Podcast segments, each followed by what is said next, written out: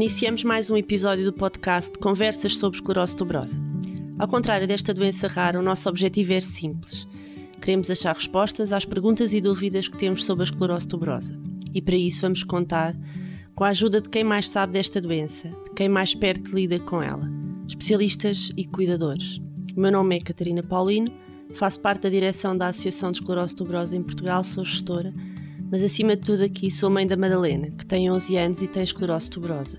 E eu sou Micaela Rosenberg, presidente da Associação de Esclerose Tuberosa em Portugal, mãe de duas filhas, a mais nova, a Gal, com 25 anos, que também tem esclerose tuberosa.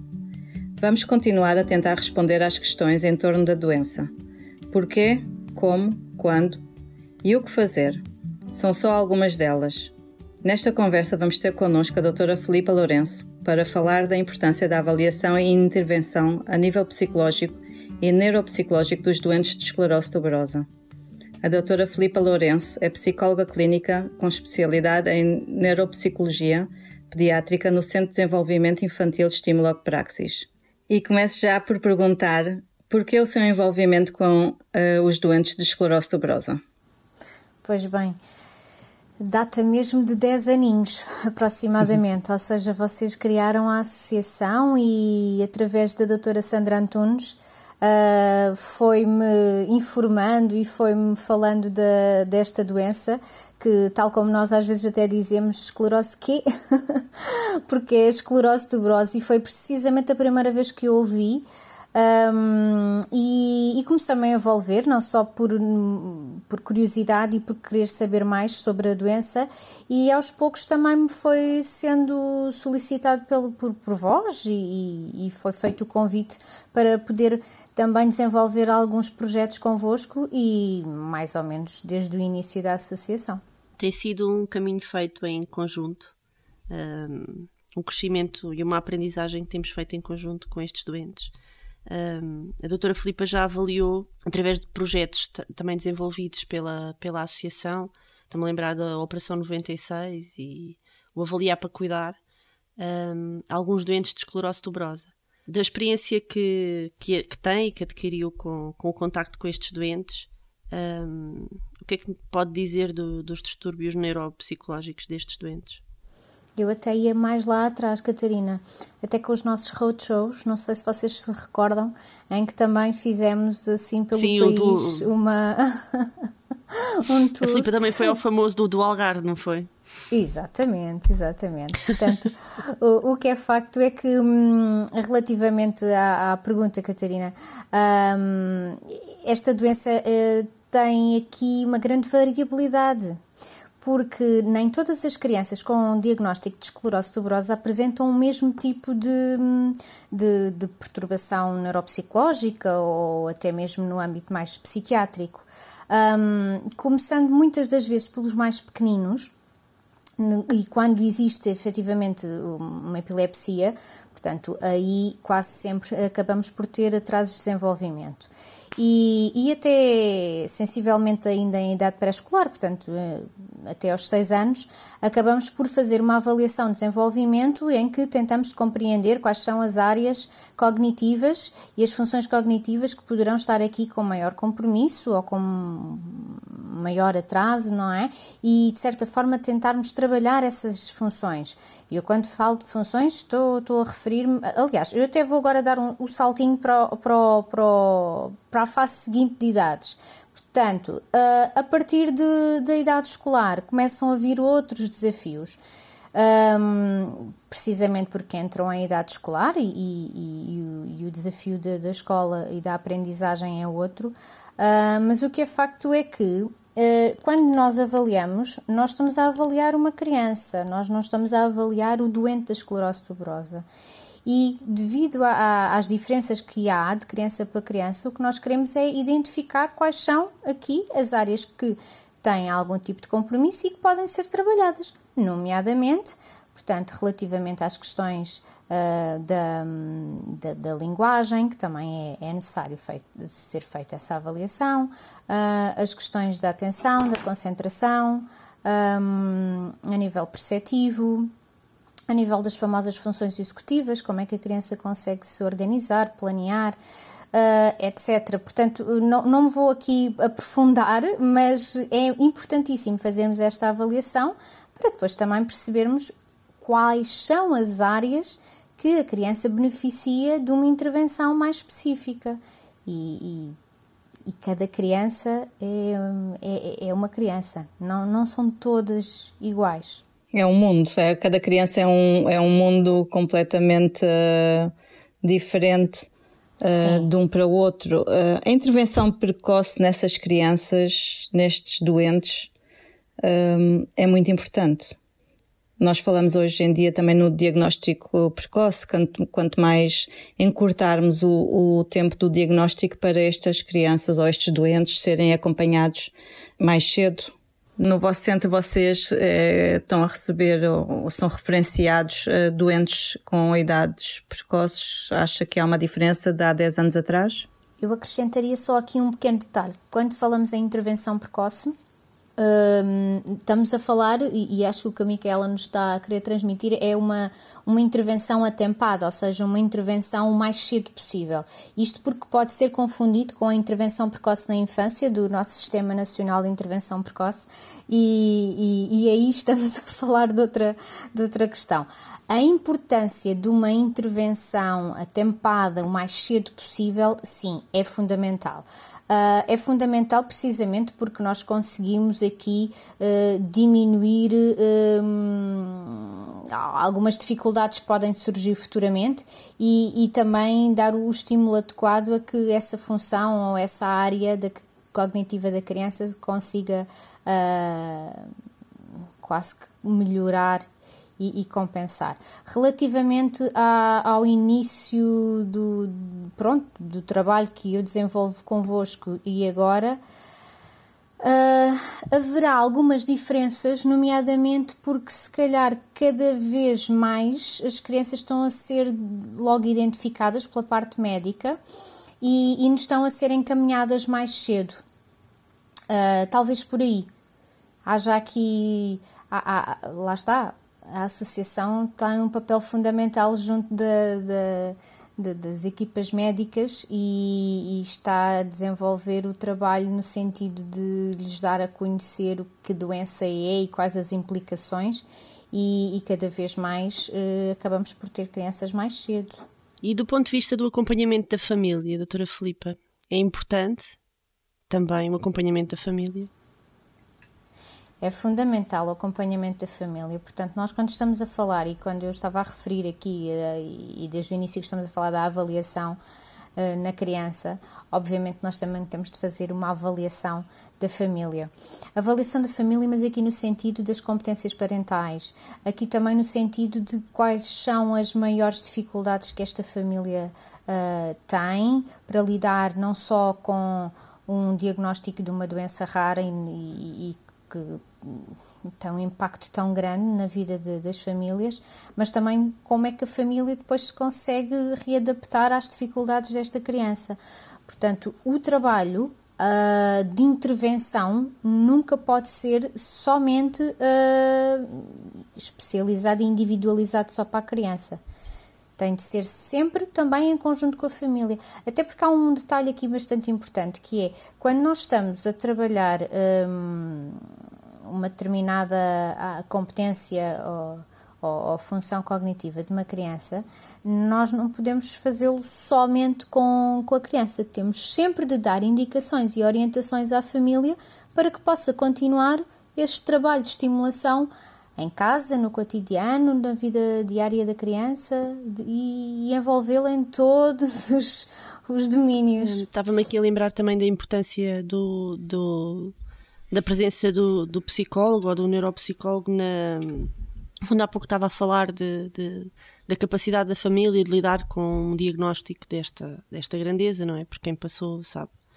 Um, da importância de, do acompanhamento psicológico logo desde o primeiro momento. Os, os psicólogos estão, estão presentes quando é dada a notícia? Não vos consigo dizer eh, com a certeza absoluta, eh, eh, porque normalmente os diagnósticos de esclerose tuberosa são dados pela, pela parte médica, pelos médicos, muitas vezes no hospital. Uh, e, e, nem sempre está lá o psicólogo uh, para, para fazer depois este acompanhamento e até uh, facilitar aqui alguns processos com a família. Muitas vezes é solicitado posteriormente, isso sim, quando a família apresenta alguns sinais evidentes de que precisa de algum apoio e que o próprio médico tem essa sensibilidade para o para encaminhamento. Um, sabemos que a nível de, de, hospital não é assim tão fácil, daí que muitas das vezes as famílias procurem, a nível particular, esse acompanhamento. Um, eu acrescentaria aqui, pela experiência que tenho, é que as famílias ficam tão envolvidas na problemática da criança, nas dificuldades da criança, que se esquecem enquanto mães, enquanto pais, enquanto.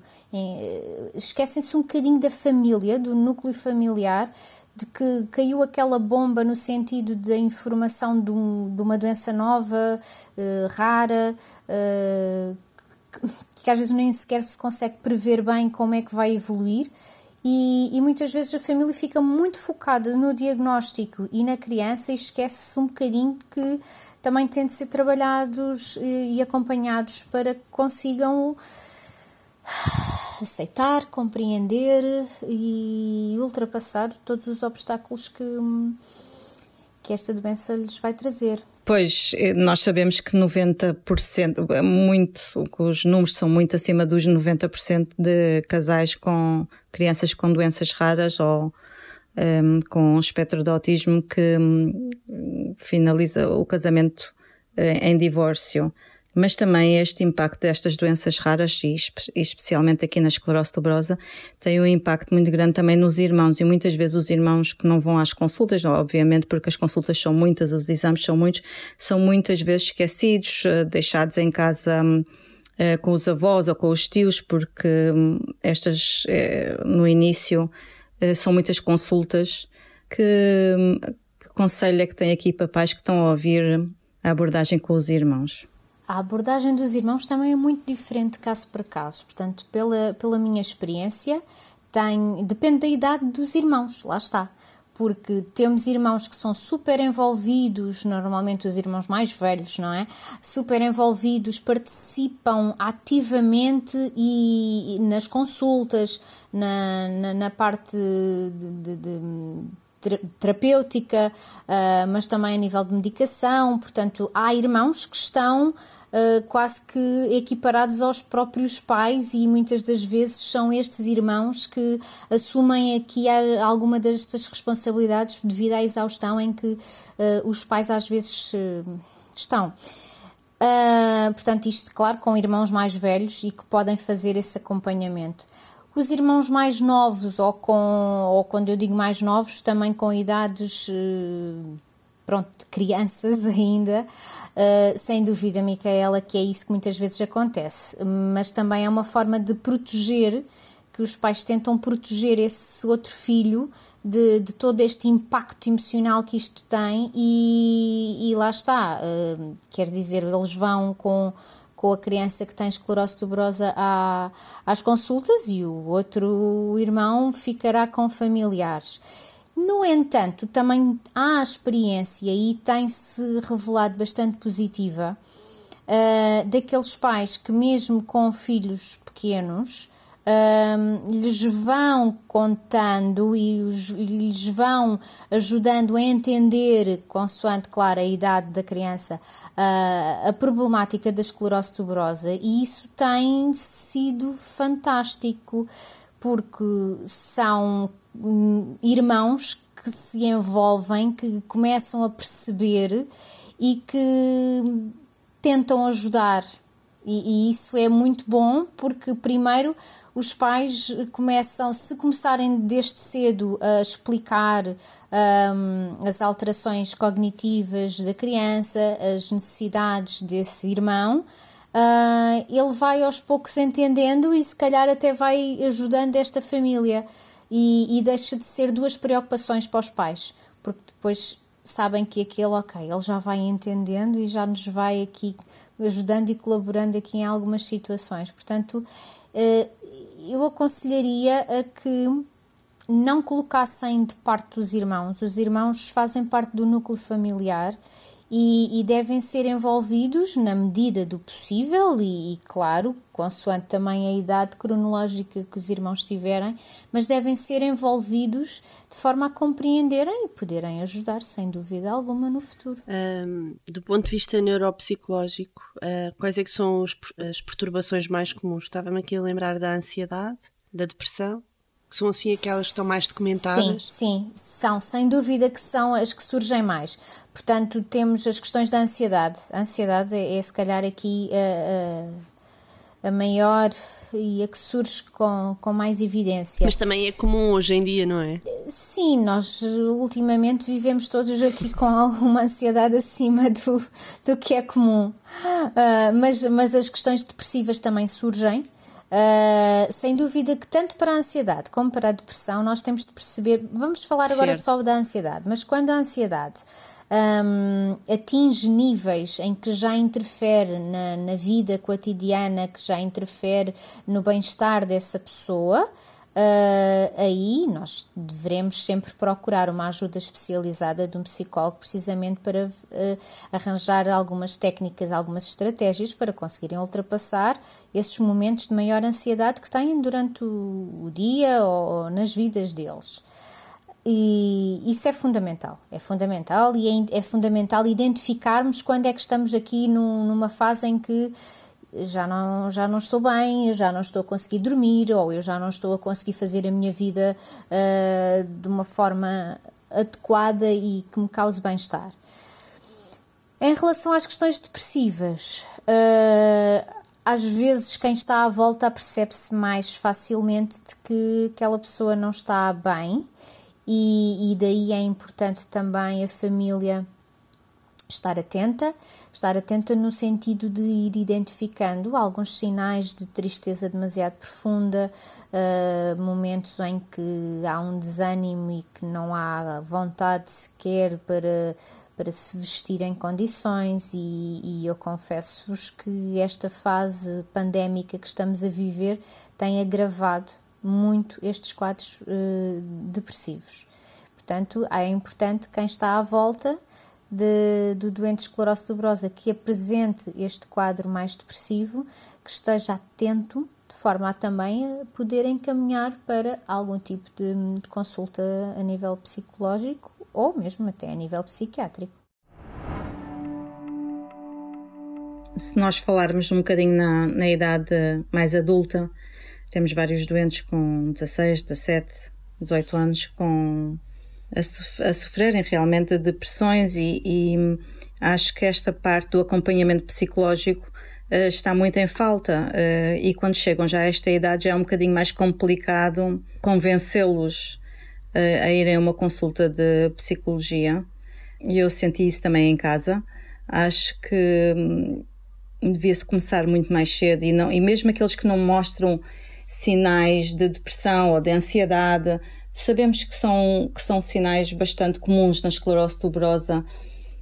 Eu, eu, com a experiência que eu tenho em casa, aconselhava muito às pessoas um, e aos doentes começarem bastante cedo com, com consultas de psicologia. Temos vários jovens que depois estão em casa sem trabalhar e que não conseguem entrar na sociedade e serem parte, fazer parte da sociedade e trabalharem. Um, o que, é que, que é que a doutora Filipe acha? É, é mesmo isso, Micaela. Infelizmente é mesmo isso que acontece.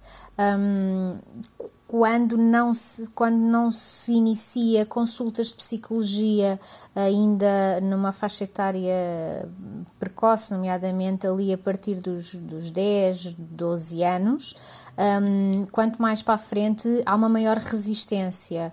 Um, até porque há uma grande resistência em ter de assumir muitas das vezes que estão a precisar e, e, e não se quer assumir isso e, e, e vai-se tentando disfarçar com, com outros, outras atividades hum, e tentando esconder e, e, o que é facto é que vai agravando a, a depressão e agravando toda essa sintomatologia. É fundamental, sim, é fundamental começarem o quanto antes. Uh, muitas das vezes uh, e, e, eu compreendo perfeitamente, como todos nós sabemos, na esclerose tuberosa, desde muito pequeninos que começam a ir a imensos médicos, são imensas consultas e, e a psicologia, as consultas de psicologia muitas vezes são aquelas que vão ficando para trás. Uh, vão ficando para trás porque, vai, porque lá está, há, há, outras que têm de prevalecer, não é? Porque a parte médica uh, sobressai e, e, assim tem de ser. Não, não estou com isto a dizer que não é importante que seja esse o percurso. Aqui a questão é que, como vai, vão ficando para trás as consultas de psicologia, é mesmo já no limite que, que se procura o psicólogo. E esse limite realmente é como a Micaela diz, muitas vezes é quando já estão numa, numa adolescência ou quando já estão no início do, já são jovens adultos, em que depois há uma imensa dificuldade também a nível de integração na, na, no mercado de trabalho. E, e isso depois agrava sem dúvida alguma todo o quadro todo o quadro depressivo e de ansiedade e aquilo que pode, que pode já existir previamente tem tendência para agravar. Portanto, sim, sem dúvida, o quanto antes. Não tem de ser necessariamente consultas periódicas de todas as semanas, mas haver assim um psicólogo de referência que possa ir uh, acompanhando uh, o, a criança, o jovem e a família é, é fundamental. Filipa, Uh, do ponto de vista do, dos pais e do apoio e de estratégias e pequenas uh, formas de ultrapassar estas dificuldades de, de, da ansiedade e da depressão de, e de tentar motivar, quais é que podemos identificar assim o, as estratégias mais comuns? Ora bem, relativamente aqui às questões da ansiedade, é, temos de compreender bem é, quais são os tipos de ansiedade que podem estar a surgir, porque se estivermos a falar de ansiedades extremas que levam a ataques de pânico, aí poderá precisar mesmo de uma entrada, de, de, de ser acompanhado a nível de um psicólogo, de forma a conseguir lhe dar as melhores estratégias para que esse, esse, esse jovem, não é? Normalmente é muito nas idades jovens que surge, conseguir uh, ultrapassar esse episódio. Mas é importantíssimo identificar quando é que nós estamos a entrar num período de ansiedade para que também, de certa forma, se consiga diminuir esse, esse, esse momento de desespero que muitas vezes surge. Relativamente aqui a um outro pormenor, uh, que é muitas vezes também ajuda, está relacionado com a nossa capacidade de, ou seja, a base da nossa personalidade muitas vezes pode ser já de alguma ansiedade. E, e, o que é que está a provocar essa ansiedade? É importante identificarmos quais são os agentes stressores de forma a minimizá-los e a família poderá ser fundamental identificar quais são o, porque pode ser um, um, uma situação de um, de um, quarto mais desarrumado, que pode muitas vezes gerar ansiedade, pode ser uma mudança de rotina, pode ser uh, um momento de surpresa na vida de, desse jovem e isso gerar ansiedade. E muitas vezes temos de, enquanto família, estar atentos que se calhar temos de prever que se fizermos algo de uma determinada forma poderá gerar ansiedade, então temos de diminuir esse, esse fator ansiogénico de forma a que não despolete nenhuma. às vezes até mesmo algumas dificuldades a nível do controle. As perturbações do sono também são muito associadas à esclerose tuberosa. Que aconselhos é que têm para os pais de, de doentes de esclerose tuberosa? Eh, como é que é melhores estratégias, como temos crianças que acordam muitas vezes durante a noite, pais que não dormem, noites compridas. Sem dúvida que as perturbações do sono e as alterações aqui do ritmo de sono uh, é, é mesmo uma das características eh, muito evidentes na esclerose tuberosa. Em primeiro tudo é importante identificarmos em que faixa etária é que isto poderá acontecer, não é? Porque consoante a faixa etária, assim nós temos de adequar o tipo de estratégias. Mas aqui também há um outro um fator importante uh, relacionado com a questão da idade. É que hum, muitas das vezes uh, também, o doente tem de ser acompanhado a nível médico. Quando estamos a falar de crianças pequenas, é fundamental nós percebermos também de que forma é que essa criança poderá ficar mais estável no sono e conseguir dormir melhor. Uh, não vou dar estratégias porque cada criança é uma criança e nós, acima de tudo, temos é de identificar qual é a razão, muitas das vezes, que leva essa criança a ficar com mais dificuldades no sono. Isto porque as questões da ansiedade não surgem uh, só no, nos adultos e jovens. Também temos crianças com este tipo de, de perturbação. Um, estamos quase a terminar o nosso episódio aqui com a doutora Filipa e queríamos só pedir-lhe para deixar uma mensagem de esperança. Primeiro de tudo, quando recebemos um diagnóstico de uma doença rara, eh, não devemos de todo eh, desesperar e achar que vai ser extremamente difícil o resto das nossas vidas. Muito pelo contrário, há sempre uma esperança. Há sempre uma esperança porque nós temos de perceber que cada caso é um caso e, e aceitar e encontrar sempre as grandes potencialidades da criança, do jovem e do adulto que nós temos com a esclerose tuberosa porque não é só uh, aspectos negativos. Estas, estes jovens e estas crianças têm uh, grandes potenciais e acho que é um bocadinho por aí que nós nos devemos agarrar para termos esta esperança de que o futuro será risonho. Queria agradecer aqui à doutora um, Filipa Lourenço pelo tempo que dispensou e a ajuda que nos deu aqui para compreender mais um pouco sobre a esclerose tuberosa. Assim que esteve desse lado, muito obrigada e esperamos contar consigo nos próximos episódios. Já agora, sabia que pode ajudar este podcast a chegar mais longe e a mais pessoas que podem precisar de ajuda a lidar com a esclerose tuberosa? Como é que pode ajudar? É simples. Uh, por exemplo, pode partilhar nas suas redes sociais o link deste episódio, o link do Spotify ou do Apple Podcast. Assim, mais pessoas podem conhecer esta doença rara. E se tem questões que gostava de ver respondidas aqui, pode enviá-las para o nosso e-mail info@esclerosetoubrosa.org.pt. Não se preocupe, deixamos este endereço nas notas escritas deste episódio. Temos novo encontro marcado para daqui a duas semanas. Até lá, sem perder a esperança, vamos continuar a conversar sobre esclerose tuberosa.